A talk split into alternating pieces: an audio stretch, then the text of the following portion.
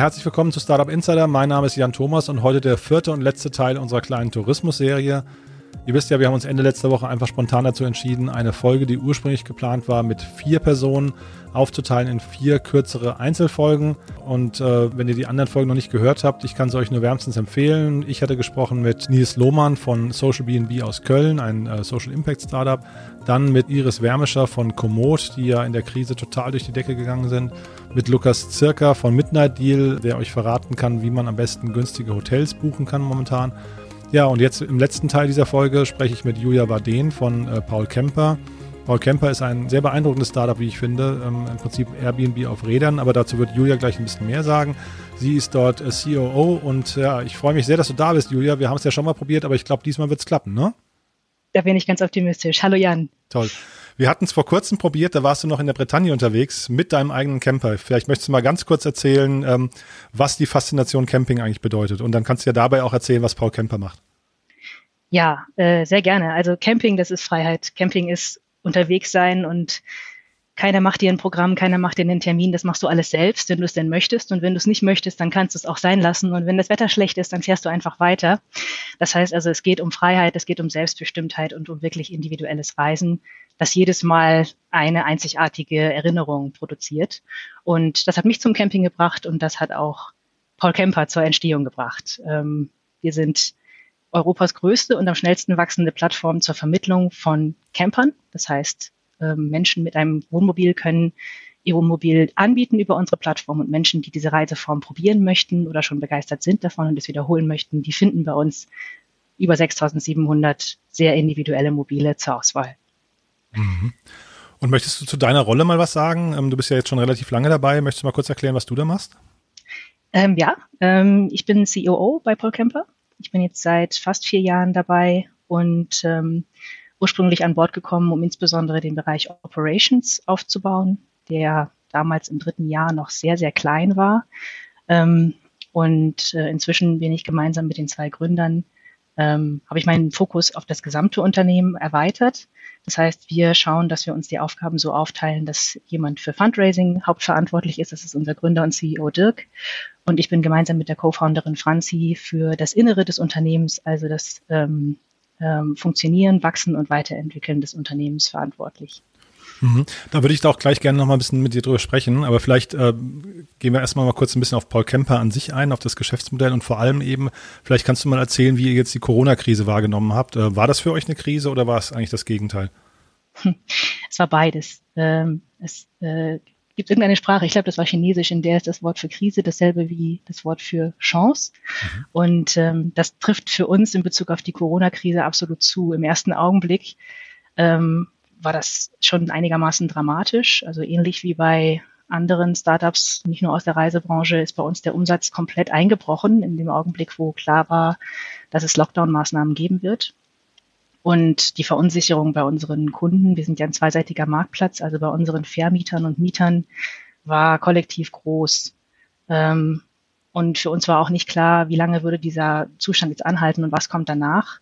Gleichzeitig haben wir aber auch die Ahnung gehabt, dass das wohl eine große Chance für uns sein könnte, weil Individualreisen, so wie sie mit dem Campingfahrzeug möglich sind, im Prinzip die Reiseform sind, die wahrscheinlich als erste wieder möglich sein wird und auch mittel- und langfristig mehr und mehr zum Trend werden wird, zusätzlich zu dem schon bereits bestehenden Trend, individuell zu verreisen. Ähm, also haben wir äh, relativ schnell, eigentlich schon vor Verkündigung der Lockdown-Maßnahmen beschlossen, uns vorzubereiten, haben das Team schon Mitte März nach Hause geschickt, ähm, gesagt, wir sind fast alle junge Leute, aber wir haben, auch wenn das Risiko für uns, uns selbst anzustecken oder ernsthaft zu erkranken, vielleicht begrenzt ist, haben wir da auch eine gesellschaftliche Verantwortung. Das heißt, alle sind auf das Remote-Arbeiten gewechselt, ähm, konnten also schon ein bisschen üben, bevor es dann wirklich ernst wurde und die Lockdown-Maßnahmen wirklich dann auch da waren und ähm, bei uns dann ähm, auf allen Kanälen die Fragen und ähm, die Unsicherheit ähm, reintrudelten. Das heißt also, unsere bestehenden ähm, Mieter und Vermieter hatten wahnsinnig viele Fragen rund um die existierenden Buchungen. Was machen wir mit unseren Sommerreisen? Können wir die stornieren? Bekommen wir unser Geld zurück? Ähm, was ist, wenn ich selbst erkranke? Kann ich dann zurücktreten von der Reise? Ähm, und gleichzeitig hatten wir die Ahnung, dass in dem Augenblick, dass die, wo die Lockdown-Maßnahmen zu Ende sein werden, eben die Reiselust wieder steigt und wir womöglich mit einem größeren Ansturm rechnen müssen. Ähm, das heißt also, wir haben uns parallel zu dem Krisenmanagement auch damit beschäftigt, wie können wir uns jetzt sehr schnell so aufstellen, dass wir diesen möglichen Ansturm als unsere Chance auch nutzen können. Ähm, sodass wir also sehr ähm, optimistisch eigentlich auf die Zeit geschaut haben, auch wenn sie zu dem Zeitpunkt Mitte, Ende März und im April auch recht dramatisch ausgesehen hat. Mhm. Ja. Hm? Ja. Ach, okay. Ihr habt euch ja in der Vergangenheit relativ plakativ ähm, positioniert, so als Airbnb auf Rädern. Ne? Das ist zumindest so wahrscheinlich der einfachste Pitch, den man, den man irgendwie. Äh, das versteht jeder, genau. Versteht ja. jeder. Das ist ja jetzt gerade wahrscheinlich relativ undankbar, denn ich finde ja den, den Zusammenbruch von Airbnb finde ich jetzt gerade so mit das Dramatischste, was man sich überhaupt irgendwie angucken kann ähm, oder vorstellen kann in der, in der Krise jetzt. Welche Parallelen zieht ihr denn zu euch und an welchen Stellen äh, äh seid ihr denn vielleicht äh, in der glücklichen Lage, euch total abzugrenzen? Ähm, Parallelen sind ganz klar da in Bezug auf die Fragen rund um, ähm, welche Möglichkeiten müssen wir Mietern und Vermietern bieten, flexibel auf so eine Pandemiesituation zu reagieren. Ähm, also Kundenfreundlichkeit in unserem gesamten Buchungsprozess hat ähm, nochmal ganz neue Facetten gewonnen. Möglichkeiten zu bieten, zu stornieren, auch wirklich das ganze Geld zurückzubekommen und das bei einem Geschäftsmodell wie unserem, das ein Vermittlungsmodell ist. Das heißt, unsere Leistung ist eigentlich vor Monaten erbracht, wenn die Reise erst heute startet. Ähm, das ist schon herausfordernd. Ich glaube, da haben wir dieselben Herausforderungen wie auch ein Airbnb.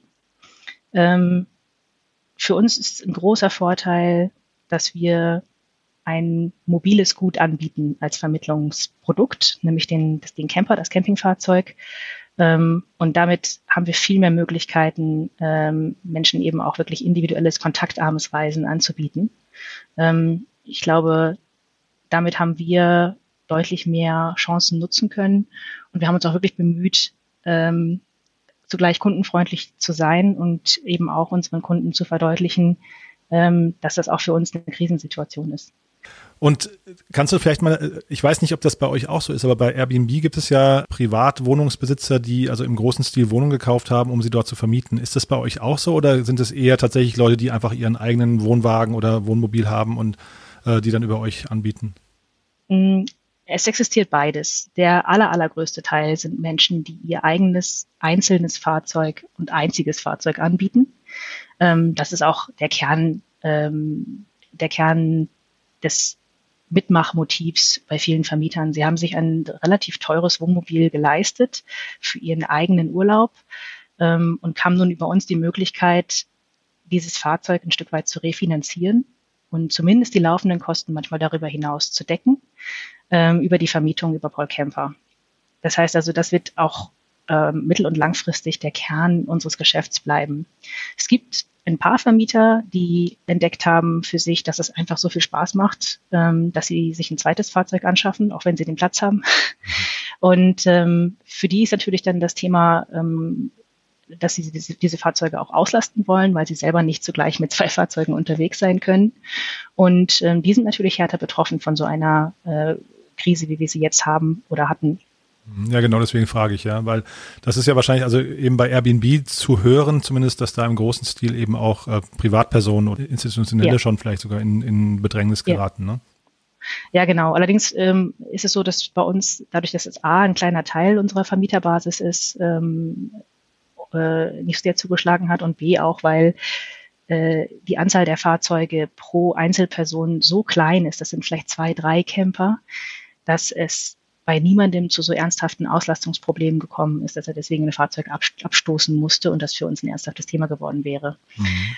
Zumal im April, Mai, als die Lockdown-Maßnahmen gelockert wurden, auch schon die Buchungen wieder so anzogen und so überproportional anzogen, dass zu dem Zeitpunkt, wo vielleicht jemand angefangen hat zu überlegen, ob er das Fahrzeug abstößt, schon die Anzeichen da waren, dass es doch noch eine gute Saison werden würde. Mhm. Und äh, kommuniziert ihr Zahlen? Also wie steht ihr denn im Vorjahresvergleich jetzt so da? Ähm, das muss ja wahrscheinlich für euch jetzt das wahrscheinlich das beste Quartal aller Zeiten eigentlich sein gerade, ne? Es ist schon ein, ähm, ein gutes Quartal. Also wir merken, dass wir jetzt äh, Chance, die sich geboten hat, auch erfolgreich genutzt haben. Wir wachsen zurzeit ähm, um 100 Prozent im Vorjahresvergleich und äh, sind da auch sehr glücklich, dass es uns gelungen ist, das, was wir uns vorgestellt haben zu Beginn der Krise, nämlich dass wir innerhalb weniger Wochen, ähm, sofern die Lockdown-Maßnahmen gelockert werden, auch in den Startlöchern sind, um nicht nur Menschen anzulocken, die vorher diese Reiseform noch nicht für sich entdeckt haben, sondern eben auch jene wieder zu aktivieren, die schon mal mit uns gereist sind, dann auch wirklich erfolgreich zu uns zu holen. Und das hat geklappt. Das läuft sehr gut gerade. Hm. Ja, das wollte ich gerade fragen, ob das jetzt quasi so ein einmaliges Peak ist oder ob ihr davon ausgeht, dass die Leute eben im Prinzip euch jetzt entdecken und dann äh, Fans dieser Reiseform werden und eigentlich auch dauerhaft dabei bleiben. Also wird das eine Stabilisierung auf hohem Niveau bei euch oder, oder konstantes Wachstum noch oder eher eine Delle nochmal?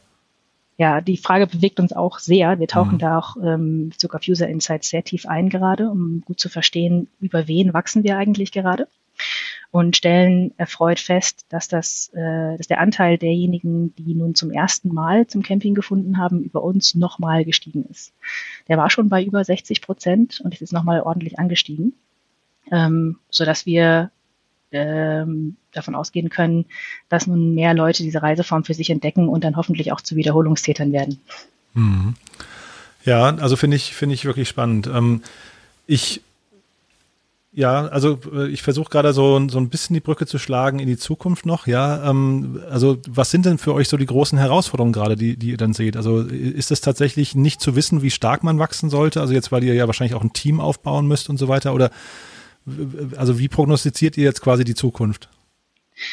Also zum einen möchten wir diesen Wachstumskurs natürlich halten. Das heißt, äh, eine Herausforderung ist herauszufinden, wie können wir diese zusätzlichen Neulinge, die wir nun an Bord holen konnten, dazu bewegen, auch wieder ähm, zum Camping zu kommen.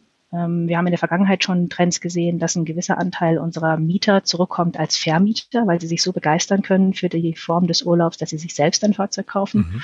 und das dann direkt auch bei Paul Camper einstellen als Vermietfahrzeug. Ähm, das sind Dinge, die wir natürlich jetzt verstärkt, äh, die wir jetzt verstärken möchten. Ähm, und wie das geht, das müssen wir zum Teil dann einfach noch herausfinden, weil wir auch neue Segmente angesprochen haben. Also Menschen, die zuvor weiter weg waren von dieser Reiseform und nun vielleicht an einem ganz anderen Punkt stehen in ihrer, ähm, in ihrer Mind Journey. Ähm, und etwas, das aufgrund der Corona-Krise ähm, ausgesetzt wurde, nämlich unsere internationale Expansion in zwei weitere Länder, möchten wir auch gern wieder aufnehmen. Und da stellt sich aktuell die Frage, wie, wann und mit welcher Geschwindigkeit können wir das wirklich tun angesichts der noch immer unklaren Situation im europäischen Ausland in Bezug auf weitere Lockdown-Maßnahmen, Reisebeschränkungen etc. Mhm. In wie vielen Ländern seid ihr gerade? Wir sind gerade in Deutschland, Österreich und den Niederlanden. Ah ja. Mhm. Und, und trotzdem nochmal, also was sind denn dann so Herausforderungen gerade jetzt, die ihr seht? Was ist, was wird denn so am meisten diskutiert? Was sind denn auch vielleicht die Bottlenecks? Sind das eher die, äh, die Nachfrageseite oder das Angebot? Ähm, es ist immer beides. Bei einem zweiseitigen Marktplatz wie uns, insbesondere in der P2P-Sphäre, äh, ist das Ausbalancieren von Angebot und Nachfrage ständig Thema. Mhm. Äh, wir haben jetzt in den letzten äh, zwölf Monaten ungefähr ein starkes Gewicht auf die Nachfrageseite gelegt, denn auf der Angebotsseite waren wir schon relativ stark. Und jetzt sehen wir auch gerade angesichts der ähm, äh, steigenden Nachfrage durch die Corona-Krise, dass wir auf der Anbieterseite jetzt auch nachwachsen müssen.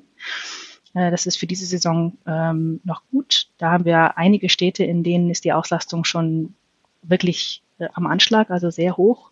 Und andere, in denen ähm, haben wir noch Luft. Das heißt also, dieses Ausbalancieren auch regional äh, muss uns fürs nächste Jahr noch besser gelingen. Ähm, ja, und ansonsten darüber hinaus, wie gesagt, die Frage, äh, wie können wir jetzt außerhalb Deutschlands unseres bisherigen Kernmarkts noch weiter wachsen und können unsere Position in Europa ausbauen. Mhm. Das ist als P2P-Plattform äh, ebenfalls äh, etwas anderes, als wenn ich B2B expandiere. Denn das heißt jedes Mal von Null starten in einem Land, das Vertrauen von äh, Einzelpersonen gewinnen, ähm, relativ viel äh, Infrastruktur schaffen, insbesondere um das Thema Versicherung herum, weil das Fahrzeug besonders versichert sein muss, um für die Vermietung geeignet zu sein. Und ähm, erst dann, wenn wir das ge geschafft haben und so eine kleine Kerncommunity aufgebaut haben, können wir in einem Land auch wirklich starten und wachsen. Das heißt, es ist ein relativ langer Prozess und der ist im Moment ähm, relativ ungewiss aufgrund der Tatsache, dass noch nicht klar ist, wie sich die Situation im Ausland entwickeln wird. Kannst du uns einmal so ein bisschen durchführen, was, ähm, also von wo bis wo so eine Price Range bei euch geht? Wenn man jetzt, ich weiß nicht, eine, was ist so die typische Zeitdauer? Eine Woche oder zwei Wochen? Was, was mieten Leute so äh, in der Regel am meisten? Jetzt in der Hochsaison ähm, dominieren die längeren Reisen. Das mhm. sind im Durchschnitt zwölf Nächte. Mhm. Und ähm, je nachdem, welche Art von Fahrzeug mich interessiert, beispielsweise ein kleiner Wohnwagen, den bekomme ich auch schon für 39 Euro die Nacht. Mhm ähm, geht es auch hoch bei einem voll integrierten Fahrzeug, also ein riesiges Wohnmobil, das fast schon eine kleine Wohnung auf Rädern ist. Ähm, da geht es auch hoch auf bis zu 190 Euro die Nacht. Mhm, ja, spannend. Ähm, sag mal, und dann bist du ja, was ich jetzt möchte ich gerne noch mal ein bisschen über deine Person sprechen. Ähm, du bist ja von Siemens gekommen, ne? Du hast eine, eine Corporate-Erfahrung äh, oder Corporate-Background. Mhm. Magst du mal kurz erzählen, wie lange du bei Siemens warst und was du dort gemacht hast? Ja, also in Summe war ich über zehn Jahre bei Siemens. Ich habe äh, auch schon dort studiert oder in Zusammenarbeit mit dem Unternehmen studiert. Ich bin also eine richtige Konzernpflanze. ähm, habe da ein Jahrzehnt lang in verschiedenen Rollen Erfahrung gesammelt, erste Führungserfahrung gesammelt ähm, und habe dann, als ich zu Paul Kemper gekommen bin, ähm, Wissen mitgebracht aus Bereichen wie Einkauf und Logistik, Prozess- und Projektmanagement, vor allem auch Veränderungsmanagement äh, im Konzern ein bisschen anders gelagert als in einem Startup, wo die Dinge schneller gehen und auch Veränderung schneller möglich ist. Und ähm, in Finance und IT. Das heißt, ich war schon relativ breit und bin dann reingekommen in den Bereich Operations, in dem ich das ganz dankbar anwenden konnte. Und äh, der Grund, warum ich gewechselt bin zu Paul Kemper, war da eben, dass ich einige Jahre schon die Entwicklung von Paul Kemper beobachtet habe, so die ersten zwei, drei Jahre, das unheimlich faszinierend fand. Ich bin selbst ja auch Camper, das heißt, ähm, das Thema ist mir nah. Und äh, ich war mit unserem Gründer Dirk auch schon bekannt und fand es sehr spannend, was er da macht. Die Idee ist sehr kühn, aber auch irgendwie genial. Und ähm, nach seiner ersten Finanzierungsrunde war Dirk auf der Suche nach Menschen, die helfen, jetzt zu professionalisieren, aufzubauen, das Unternehmen weiter zum Wachsen zu bringen. Und das war, da war ich ähm, zum richtigen Zeitpunkt äh, mit ihm im Gespräch, glaube ich, denn ich selbst war äh, auch auf der Suche nach einem neuen Horizont, ähm, konnte mir nicht vorstellen, mein ganzes Leben in einem Unternehmen zu verbringen, ähm, so attraktiv das in einem Konzern ist, und habe dann den Sprung ins kalte Wasser gewagt und nie bereut. Nie bereut, ja. Magst du einmal vielleicht uns kurz mal so gegenüberstellen, äh, jetzt Konzern versus Startup, was sind denn so die Vor- und Nachteile von beiden Seiten, jetzt mal so vielleicht in der Nutshell? Ähm, für mich der Hauptvorteil in, im Startup-Umfeld ist die Geschwindigkeit. Die Veränderungsgeschwindigkeit, die kreative Geschwindigkeit, wie schnell ich ähm, Ursache und Wirkung sehen kann im Startup, das begeistert mich nach wie vor. Das hat mich von Anfang an sehr interessiert. Ähm, und das ist etwas, was ich immer suche im, in meinem Leben. Ähm, und das ist im Konzern schwieriger zu bekommen. Ähm, der direkte Einfluss, den ich nehmen kann, also das Gefühl der Wirksamkeit jeden Tag, ist im Startup sicherlich auch leichter zu bekommen als im Konzern. Während wiederum im Konzern ähm, die, die wirtschaftliche Sicherheit sicherlich ein, ein, Plus ist, aber auch die Möglichkeit, Ausbildung zu bekommen, ähm, sich auch durchaus schnell zu entwickeln. Ähm, das ist vielleicht nicht in jeder Rolle im Konzern immer möglich. Ich hatte das Glück, dass das allerdings ging. Ähm, und insofern war das keine ganz leichte Entscheidung. Ähm, ich würde auch nicht unbedingt jedem ungesehen empfehlen, in ein Startup zu gehen, wenn er auch die Wahl hat, in einen Konzern zu gehen. Das ist, glaube ich, sehr individuell, welches Umfeld einem selbst am besten gefällt. Mhm. Und du hattest mir im Vorgespräch erzählt, ähm, beziehungsweise als, als wir den ersten Versuch unternommen hatten, miteinander zu sprechen, dass du ähm, quasi mit der Mission auch angetreten bist, strukturelle Veränderungen reinzubringen und das Ganze zu professionalisieren. Was sind mhm. denn so vielleicht typische, oder vielleicht ist da Paul Kemper auch nicht typisch, aber was sind denn so die, die größten Baustellen, die man dann äh, vorfindet oder, oder äh, auch aufmacht? Häufig ist äh, das, was eine, dass die Stärke eines Startups ist, gleichzeitig dann auch ab einem gewissen Punkt seine Schwäche, nämlich die Abwesenheit äh, von vereinbarten Strukturen, teilweise auch die Abwesenheit von Dokumentation. Und für mich war das ehrlich gesagt in den ersten eineinhalb, zwei Jahren die größte Herausforderung, hier zu ermitteln, was ist denn eigentlich das adäquate Maß an ähm, Struktur, das ich hier reinbringen kann, mit dem ich Wert stifte und ab wann lähmt es das Unternehmen in seiner Weiterentwicklung und in der Kreativität des Einzelnen. Ähm, das finde ich nach wie vor sehr spannend, äh, weil wir ja auch als Unternehmen jetzt im, nach sieben Jahren immer noch und ständig neue Entwicklungssprünge machen und sich die Frage immer wieder stellt. Ähm, und ich würde sagen, das ist eigentlich äh, eine der größten und interessantesten Herausforderungen, die ich hier vorgefunden habe und die, glaube ich, auch durchaus bei vielen anderen Startups äh, vorzufinden ist. Ich habe mich damals entschieden, eher loszulassen und ähm, Abstand zu nehmen von der gelernten Fülle an Struktur aus dem Konzern und erstmal zu beobachten und würde im Nachhinein sagen, das war auch eine gute Entscheidung. Man darf nur nicht den Zeitpunkt verpassen, in dem es dann notwendig ist, wirklich mal anzufangen, ähm, Regeln zu vereinbaren und Dinge zu dokumentieren. Und äh, Inzwischen ist es so, dass das aus dem Team selbst herauskommt, weil wir einige größere Veränderungen im Team und in der Art, wie wir führen und uns organisieren, vorgenommen haben, so dass ich als Einzelperson nicht mehr entscheide, wo ist Struktur vonnöten, sondern das Team entscheidet das auf Basis seiner Bedürfnisse und auf Basis dessen, was es braucht, um Nutzerwert zu kreieren.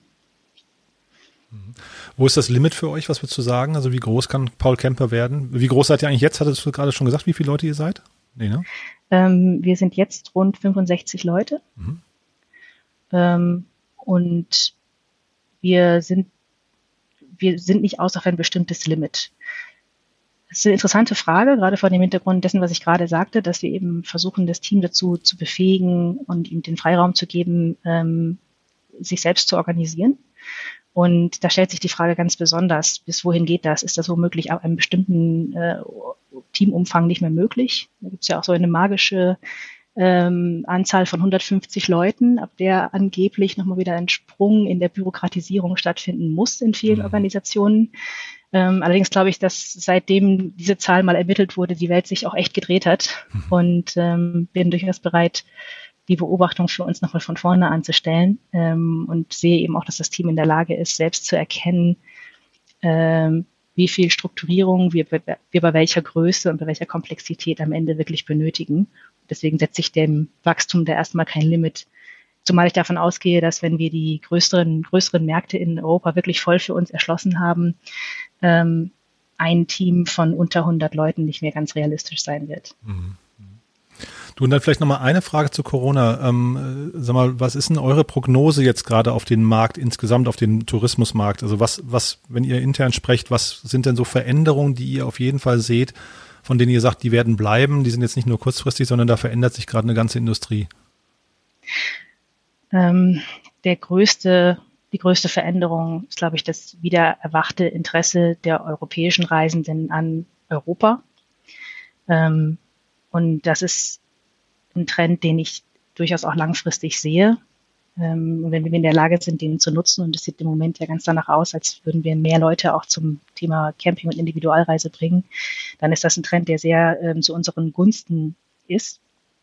Ähm, und ich glaube auch, dass das lokale Reisen nicht nur ins europäische Ausland, sondern eben auch in, im Inland ähm, an Gewicht gewinnen wird. Ähm, wir haben bisher ja den einen relativ starken Local-für-Local-Ansatz, dadurch, dass unser Kernmarkt nach wie vor Deutschland ist und Österreich und die Niederlande auch ähm, hauptsächlich lokal funktionieren.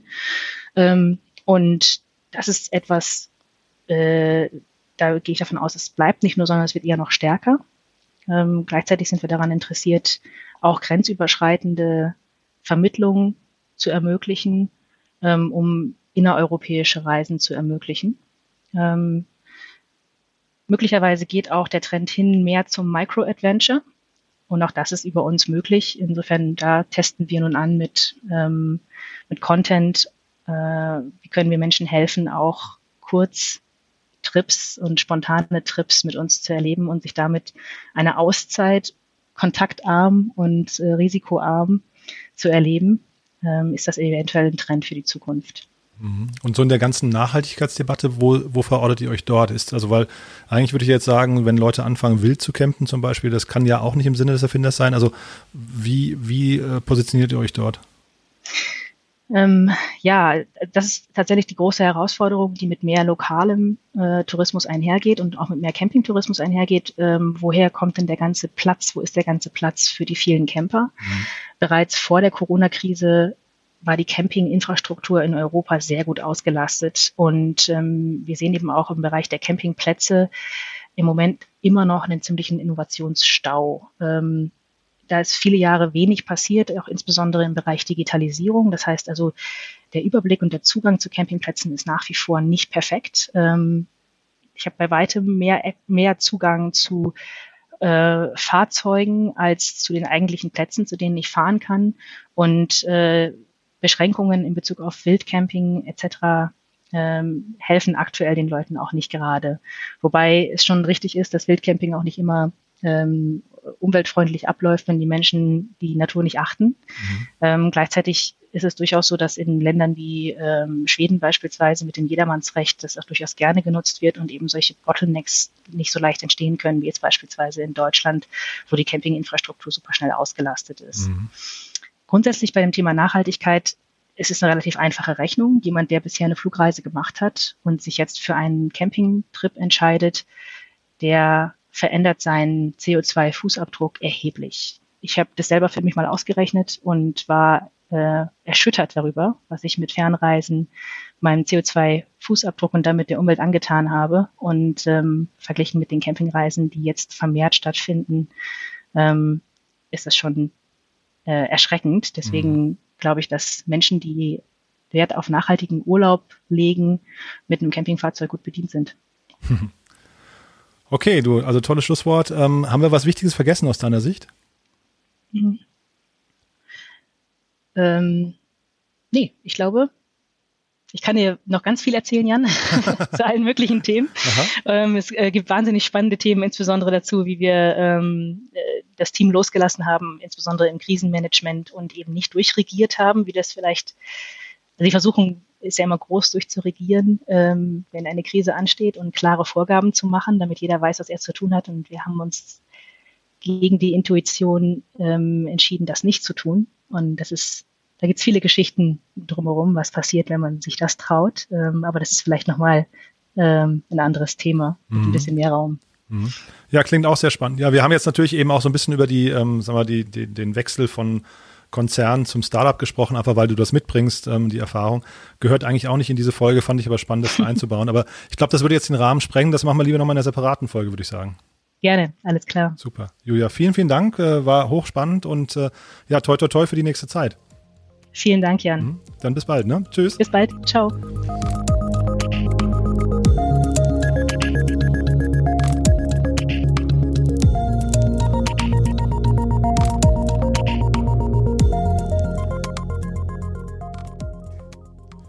Ja, das war also Julia Warden von Paul Kemper und damit sind wir schon durch für heute. Ich muss sagen, das fühlt sich ein bisschen an wie Urlaub, ähm, aber das passt ja auch genau zum Thema. Von daher, ähm, ich hoffe, es hat euch Spaß gemacht. Äh, wenn ihr die anderen Teile aus dieser Folge noch nicht gehört habt, dann äh, gebe ich euch den Tipp, hört nochmal rein. Wirklich sehr spannend. Insbesondere muss ich sagen, Social BNB hat es mir sehr angetan, denn das ist ja ein Startup, das man nicht ganz so kennt. Aber die haben wirklich Großes vor und äh, unglaubliche Power, muss ich sagen. Aber unabhängig dessen hören wir uns nächste Woche wieder. Da geht es um das Thema Vertrieb und da haben wir eine ganze Reihe an extrem spannenden Gästen, die erzählen können, wie man in der Corona-Krise seinen B2B-Vertrieb aufbaut, äh, umbaut oder ähm, sogar ähm, ausbaut. Ja, von daher freue ich mich, wenn wir uns wieder hören. Bleibt mir, euch ein schönes Wochenende zu wünschen. Genießt die Zeit, genießt die Sonne und bis dahin. Alles Gute. Ciao.